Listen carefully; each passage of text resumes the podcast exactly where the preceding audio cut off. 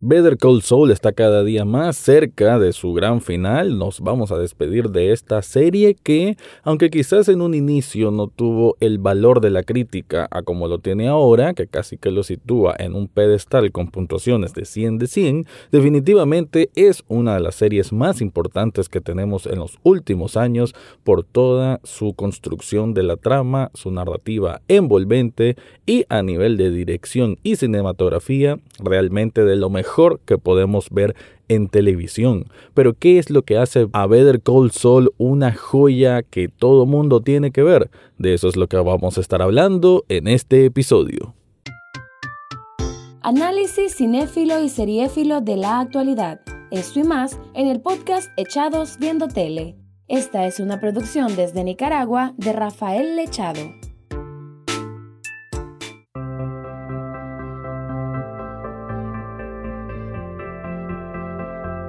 Bienvenido o bienvenida a un nuevo episodio de Echados Viendo Tele, el espacio para escuchar críticas, comentarios, opinión del mundo de las series y algunas veces de películas. No podía dejar de tener un espacio aquí en este podcast sin hablar de Better Call Saul, que ahora nos presentaron sus primeros episodios de la temporada final, la primera mitad de la temporada 6 y vaya que tuvo bastantes elementos, tuvo bastantes sabores. Es una de las series, bueno, creo que una de las temporadas que mejor condensa todo el valor que tiene esta obra de Vince Gilligan y Peter Gould, que obviamente son los mismos responsables de crear Breaking Bad.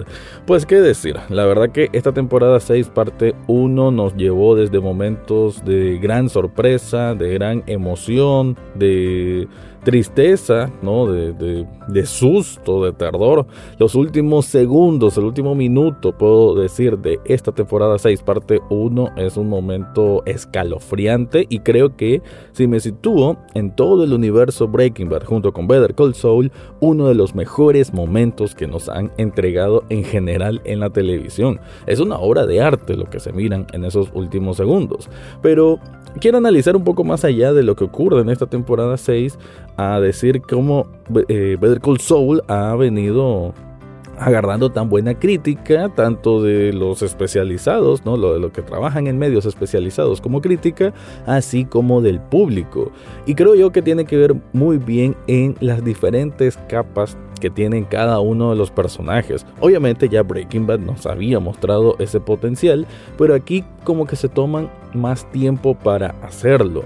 Algunos pueden pensar incluso que es una serie muy lenta a veces, que no pasa nada, pero en realidad es que va agarrando momentum y tener esa cualidad, tanto a nivel de dirección como de construcción argumental, de ir generando ese momento, ese momento, ese momento para luego soltarlo y que el efecto sea más entre impactante y, e inesperado, realmente hay que tener mucho, mucho oficio, ¿no? Hay que tener mucho talento para lograrlo y aquí solamente se da porque es una combinación de gente muy dedicada que le pone muchísimo amor y muchísimo empeño a este proyecto que tanto nos gusta. En el caso, bueno, vamos a ir diseccionando un poco cada personaje.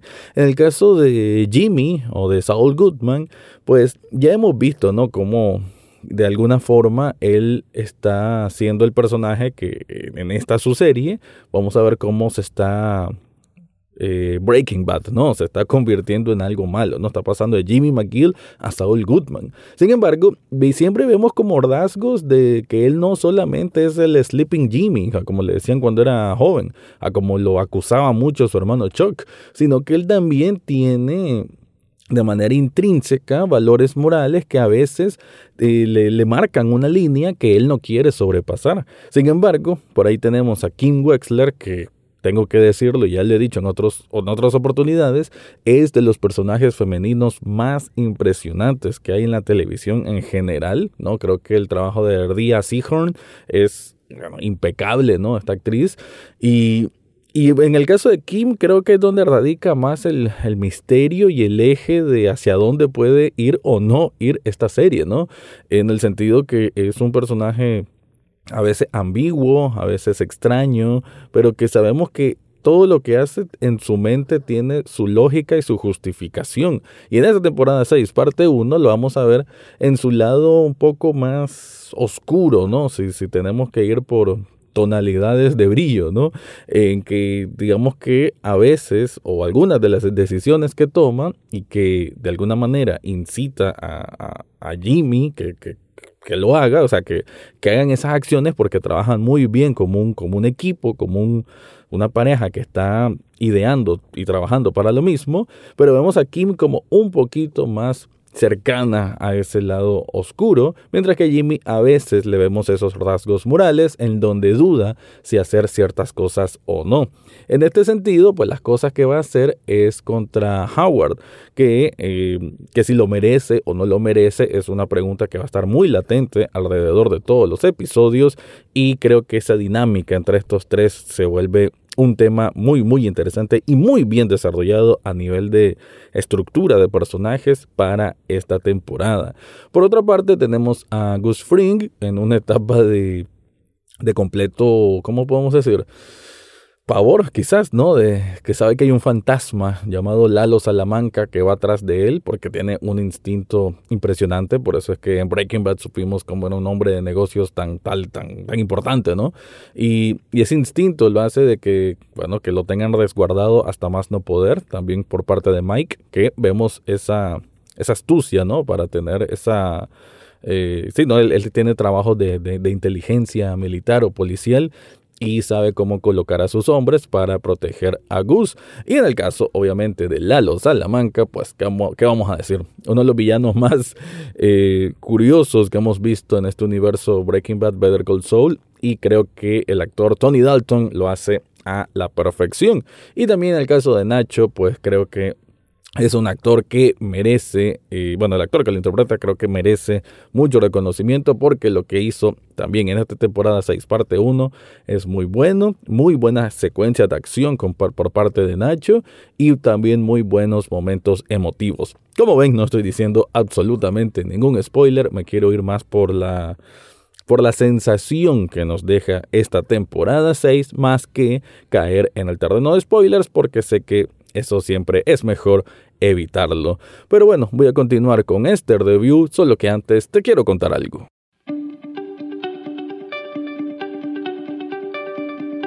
Si estás buscando un regalo para una persona especial o para vos mismo, yo te recomiendo Subli Shop Nicaragua. Esta tienda de sublimación se especializa en camisetas donde puedes ver diseños personalizados, ya sea uno que vos lleves sobre algo que te guste o bien elegir entre las diversas opciones que tienen ahí que van desde bandas de rock, logos de películas, logos de series y mucho, mucho más.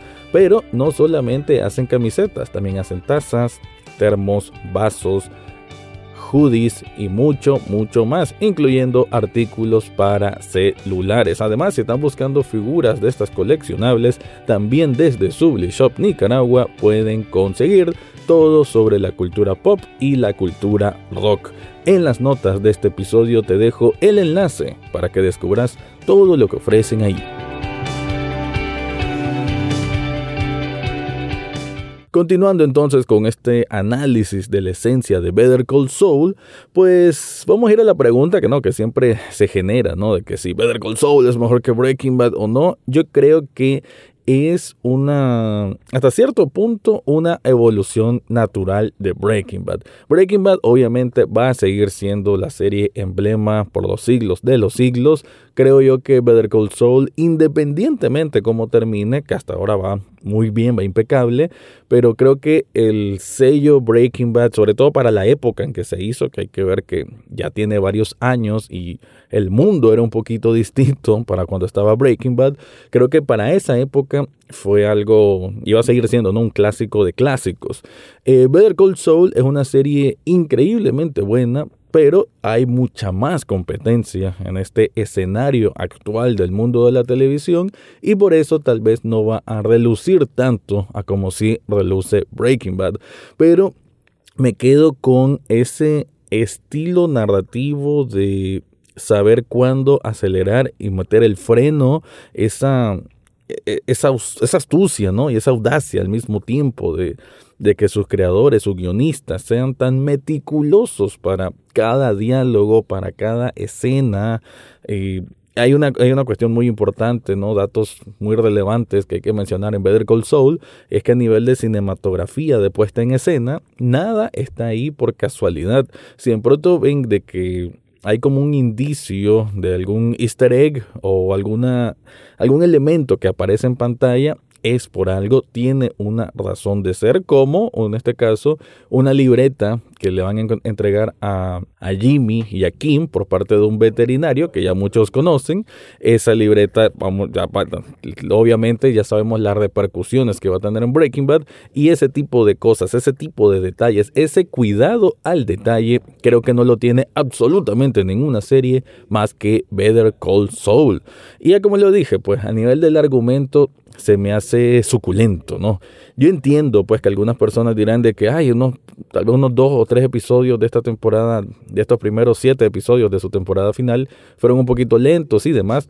Pero no, si, te los, si lo volvés a ver, si tenés oportunidad de volver a verlo, te vas a encontrar de que tienen una razón de por qué le meten más carnita, digamos, a ciertos aspectos argumentales que uno creería que son innecesarios o que no suman, pero sí suman, porque aquí todo es de reforzar la personalidad de cada uno de sus de sus piezas, ¿no? En este caso de cada uno de los personajes. Así que nada es aleatorio, nada es un relleno, nada está de más solo para que se mire bien. Y la verdad que de todas las series que a mí me ha tocado ver en este largo tiempo que tengo haciendo podcast, creo que ninguno lo maneja de forma tan magistral, ese, ese control, mejor dicho, ese control narrativo, nadie lo hace de mejor forma que Better Call Saul. Además, pues a nivel de las secuencias de acción, como lo dije, que con Nacho vamos a ver en varias, pero no solo con él. Hay que recordar que esta serie, obviamente, nada en el mundo del crimen, ¿no? Un drama junto con un poquito de thriller y del mundo del crimen. En este caso de del narcotráfico. Y a como conocemos ya Breaking Bad, pues van a haber situaciones de violencia, de muerte, que obviamente van a tener un impacto que va a calar tanto en nosotros los espectadores como en los personajes que están ahí. Y creo yo que aquí se tomen el tiempo necesario para que se dé algunas de esas ejecuciones. De hecho, el, el, el capítulo número 7 me gusta el título que se llama Plan y Ejecución. Pues creo que eso simboliza muy muy bien qué es la esencia Better Call Saul, un plan largo, extenso, bien meticuloso, bien trabajado, bien articulado en cada detalle y ejecuciones que sí van a ser menos que toda la elaboración del plan, pero cada ejecución es una obra maestra. Y no me refiero a ejecución matar a alguien, me refiero a ejecución algo que mueve la trama hacia adelante, ya sea para para alterar el sentido de los personajes o para alterar un poco el, argumento en sí, ¿no? Hacia dónde va. Entonces, en, en ese hilo narrativo, me parece que Better Call Saul es una escuela para cualquier guionista y para nosotros como espectadores es simplemente algo muy, muy emocionante porque casi siempre nos toman por sorpresa y lo hacen a la perfección. Para ir cerrando, entonces, Better Call Saul, temporada 6, parte 1, nos reveló bastantes momentos de que, obviamente nos deja con mucho susto sobre qué es lo que puede pasar más adelante. Esto es una precuela, obviamente ya sabemos qué pasa después de todo esto, pero todavía hay elementos que nos sorprenden y creo yo que eso también habla de la inteligencia narrativa que tienen sus showrunners, sus creadores, sus productores y me parece que los últimos siete episodios van a ser infartantes, van a ser impactantes y probablemente de lo mejor que vamos a encontrar en la televisión. Ahora sí me despido, pero antes te recuerdo que Echados Viendo Tele también está en la televisión. Se transmite en TN8 los sábados a las 9 de la noche con repetición a la misma hora. Entonces sí, ahora sí me voy. Ese fue mi review de Better Call Saul, temporada 6, parte 1. Eso fue todo por hoy en Echados Viendo Tele. No olvides suscribirte desde tu sitio favorito, ya sea Spotify, Apple Podcast, Google Podcast o hasta en YouTube. En las notas del podcast encontrarás el acceso a Facebook, Twitter e Instagram, además de cómo hacer una donación de un café virtual a este programa.